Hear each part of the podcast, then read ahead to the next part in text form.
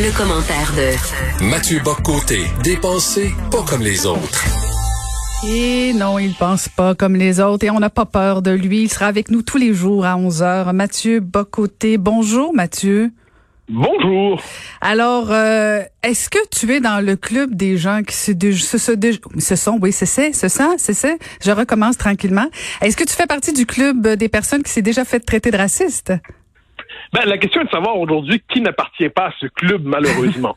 C'est-à-dire, on est, le racisme, on le sait, c'est l'étiquette la plus infamante qu'on peut accoler à quelqu'un. C'est, euh, ça marque à la fois le souvenir de la Deuxième Guerre mondiale, on pense évidemment au, nazisme, euh, ça pense, ça évoque le souvenir de l'Afrique du Sud avec l'apartheid, ça évoque le souvenir de l'esclavage et la ségrégation aux États-Unis. Donc, cette étiquette-là, elle marque au fer rouge.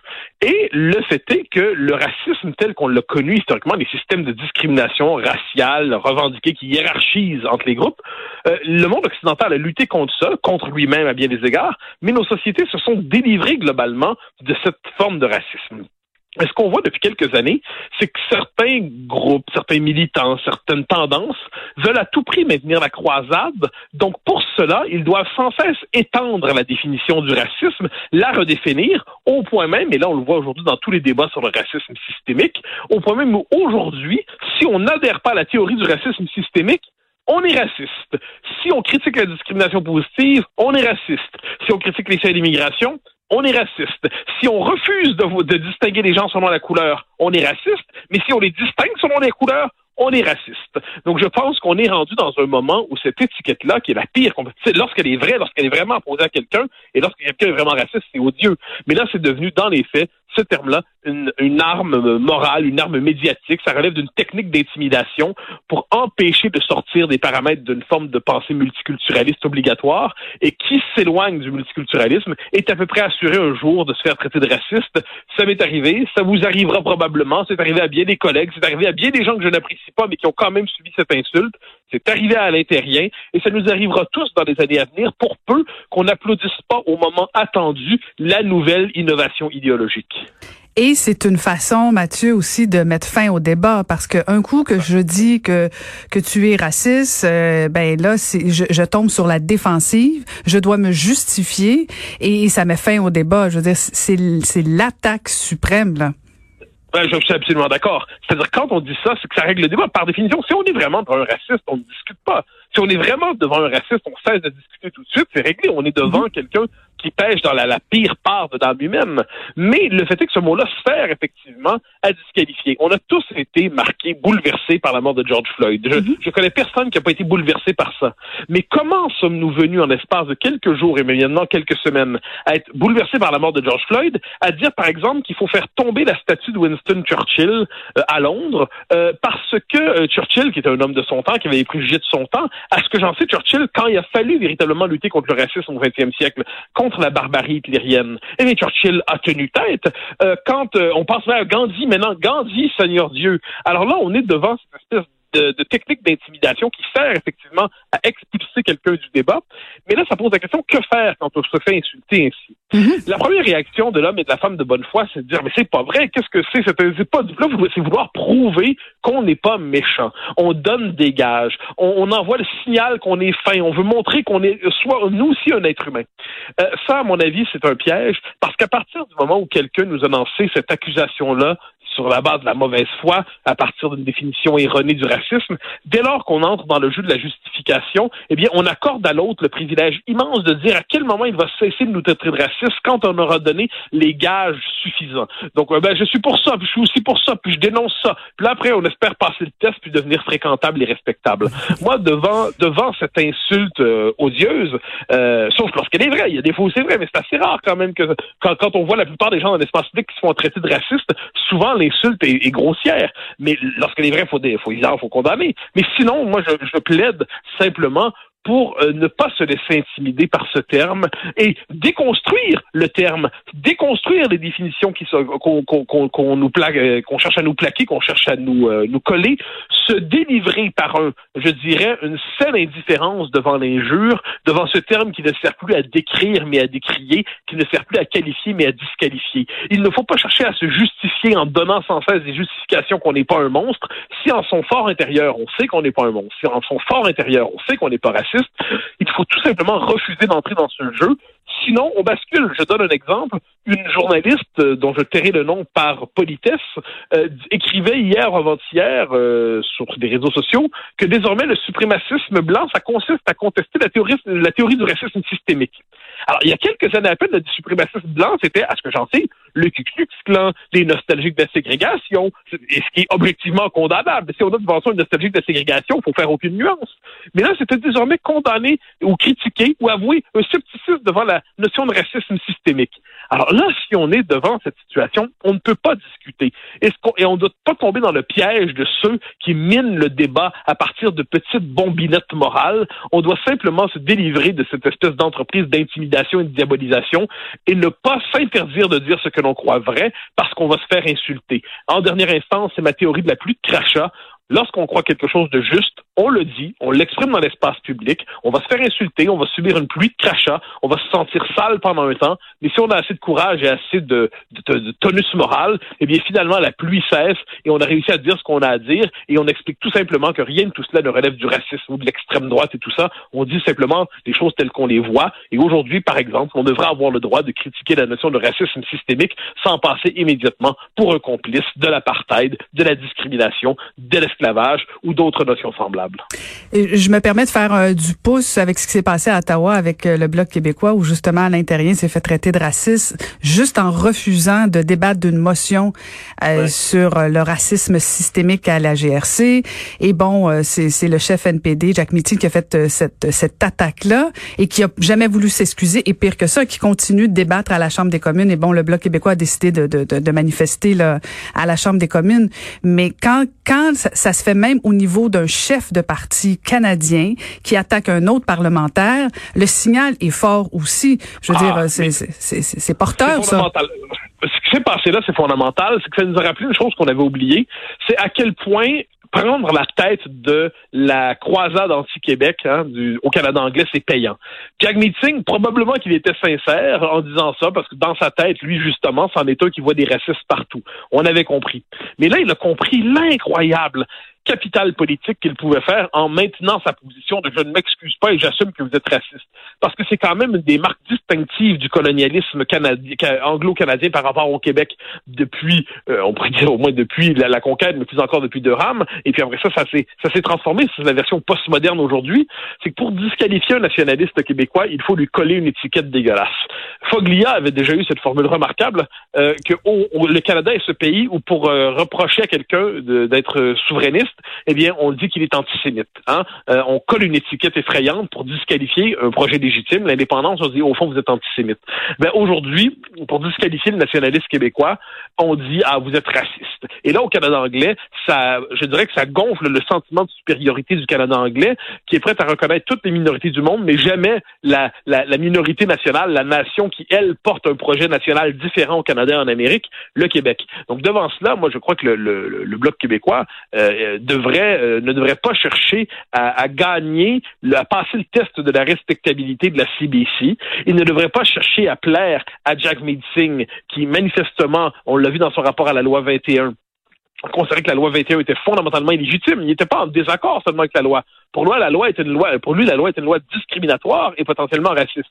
Eh bien, quand on est devant des adversaires comme ça, il faut simplement accepter d'être aussi sévère qu'ils le sont et dénoncer leurs techniques qui relèvent du terrorisme intellectuel, de l'intimidation morale, d'une volonté d'humilier le contradicteur en politique. Il faut nommer ce qui se fait. Il ne faut pas chercher à se sauver, il ne faut pas porter son parapluie. Il faut, pour éviter les crachats, il faut simplement se tenir droit et dire ce que vous dites est absolument abject. Et tenir tête, c'est pas agréable. Hein.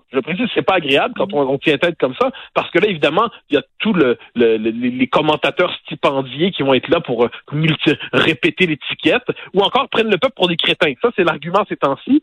Euh, lorsqu'on dit oui, mais c'est que les gens n'ont pas compris la distinction entre racisme systémique et systématique. Mm comme si on était les enfants d'école à l'alphabet et abrutis. Non, non, non, on a compris la distinction. Et c'est justement parce qu'on l'a compris qu'on refuse la notion de racisme systémique. Parce que cette notion-là, même quand on la comprend, elle est critiquable. Elle, on peut on ensuite, on peut justifier. Des gens peuvent, en, sciences sociales, les sciences sociales, c'est pas des sciences physiques. Hein. Les sciences sociales, c'est des théories concurrentes et approximatives qui cherchent à comprendre la société. On peut être en désaccord, mais on est dans cette société en ce moment, dans ce moment d'hystérie idéologique où on assimile tout désaccord à un scandale moral. Et on voit quelquefois passer de ces journalistes militants qui disent euh, je peux pas concevoir que les gens ne soient pas d'accord avec moi sur tel point de vue. Oh là là, je suis épuisé. Hein? Et là, parce qu'ils sont épuisés à l'idée qu'on soit pas d'accord avec eux. Eh bien, il faut avoir la gentillesse de leur offrir cet effort psychologique, la possibilité d'apprendre le désaccord à peu de frais. Et on va voir ensuite s'ils sont capables d'endurer dans l'espace public la chose la plus contraire qui soit avec leur esprit, une idée différente de la leur. Eh, Mathieu, si on faisait un peu de politique fiction, là, amusons-nous pendant quelques secondes. Eh, si on voit euh, notre premier ministre canadien, Justin Trudeau, euh, qui lui annonce, euh, qui dit clairement qu'il y a du racisme systémique au Canada et pourtant il est premier ministre et rien ne bouge. pendant ce temps-là, on a un premier ministre à l'Assemblée nationale québécois, François Legault, qui dit lui non, il n'y a pas de racisme systémique, mais qui met en place un comité et qui se met en mode d'action. On verra jusqu'à quel point ça va bouger et jusqu'à quel point concrètement ça va faire avancer les choses. Mais est-ce que c'est pas là un, un, beau paradoxe de un entre les deux premiers ministres, mais deux, est-ce que est-ce que ce serait pas une belle façon de prouver euh, que le racisme systémique n'existe pas si François Legault, en ne le reconnaissant pas, arrivait avec des solutions, arrivait avec des actions concrètes. Euh, est-ce que ce serait pas euh, une belle petite jambette à Justin Trudeau là? Mais là, c'est qu'on est. Justin Trudeau est un spécialiste des incantations morales. Justin Trudeau est un mauvais comédien égaré en politique qu'il transforme en grand théâtre pour enfin se donner un destin. Lui qui n'était que le fils de devient enfin le comédien apprécié par tous. Euh, franchement, je vois Justin Trudeau là-dedans. Justin Trudeau adore les situations comme on a en ce moment parce que ça lui permet de mettre en scène sa vertu supérieure, du moins de son point de vue. Euh, il cherche toujours un endroit où s'agenouiller, ou pleurer, euh, ou mettre en scène sa tristesse. Alors, de l'autre côté, Legault, euh, qui lui est un pragmatique, euh, considère, il dit, bon, il dit, est-ce qu'il y a des situations particulières, est-ce qu'on doit tenir compte de certaines injustices particulières dans certains domaines? On va regarder ça. Mais il n'accepte pas d'entrer dans le logiciel idéologique de ses adversaires. J'espère que ça va tenir, hein, parce que la tempête médiatique contre lui était tellement forte. Euh, est-ce qu'il va être capable de tenir longtemps? Pour l'instant, il tient. Mais moi, ce, que, ce qui me semble évident, c'est qu'en ce moment, c'est ce qu'on appelle le, signalement moral aujourd'hui. Mm-hmm. C'est-à-dire quand une tempête médiatique comme ça arrive, chacun se sent obligé de faire son signalement moral pour montrer qu'il est dans, dans, le sens du vent.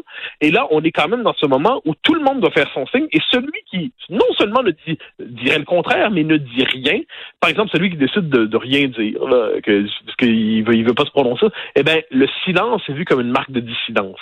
Donc on est quand même là-dedans. Moi, dans les circonstances, bien franchement, parce que je sais qu'on nous dit le Québec est le seul endroit à résister à cette définition. Un instant.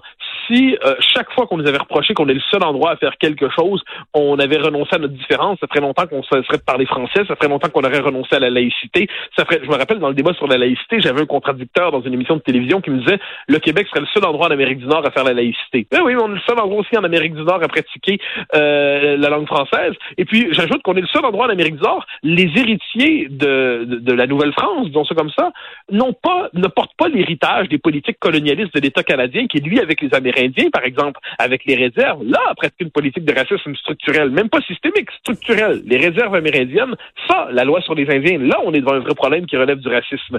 Mais le Québec, lorsque le Québec a mené sa propre politique avec les Amérindiens, par exemple, mhm. euh, à partir des années 80, pour l'essentiel, c'était la politique de reconnaissance de nation à nation. Tout à fait. René à Bernard Landry, aujourd'hui à François Legault, eh bien, le Québec, lorsqu'il mène sa propre politique, c'est pas les pensionnats. Le, le Québec, quand il mène sa propre politique, c'est de reconnaissance de nation à nation dans le cadre de l'espace québécois. Donc, à un moment donné, et c'est là qu'on touche, ça je tiens à le dire absolument, la question du racialisme. Le racialisme, ça consiste à voir les gens d'abord à partir de leur couleur de peau. Mais le racialisme, c'est tellement idiot que ça consiste à abolir les histoires, les cultures, les civilisations, les religions, les peuples, les nations, et à dire, ben, tous blancs, tous pareils, tous noirs, tous pareils. Ben, je m'excuse, mais les héritiers de Lord Durham, sur le plan historique, sont pas les mêmes que les héritiers de, de Lorimier et de Papineau. Les héritiers de Johnny MacDonald ne sont pas les mêmes que les héritiers de, euh, de, d'Honoré Mercier. Et le fait est que la couleur de peau, le fait, euh, les, les, les Haïtiens sont pas des, des Afro-Américains au sens où on l'entend aujourd'hui, qui ne sont pas des, euh, des Togolais, qui ne sont pas des Sénégalais, et les Allemands sont pas des Français, qui sont pas des Ukrainiens, qui sont pas des, des Russes, et les Québécois sont pas des Canadiens.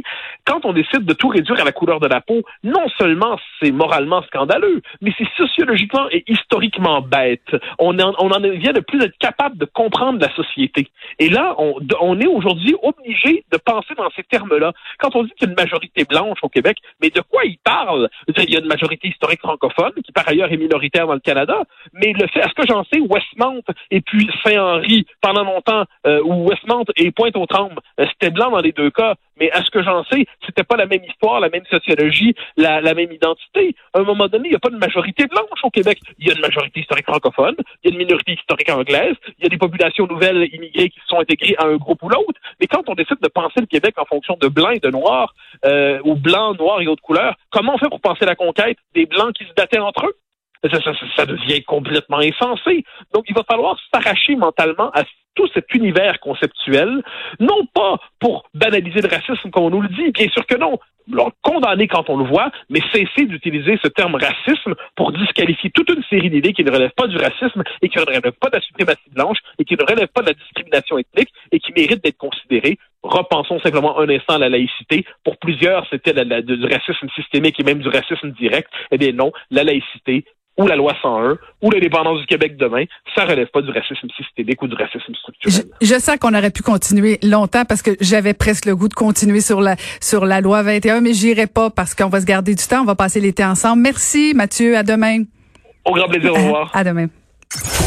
Ancienne mairesse de Longueuil, l'actualité. LGSN.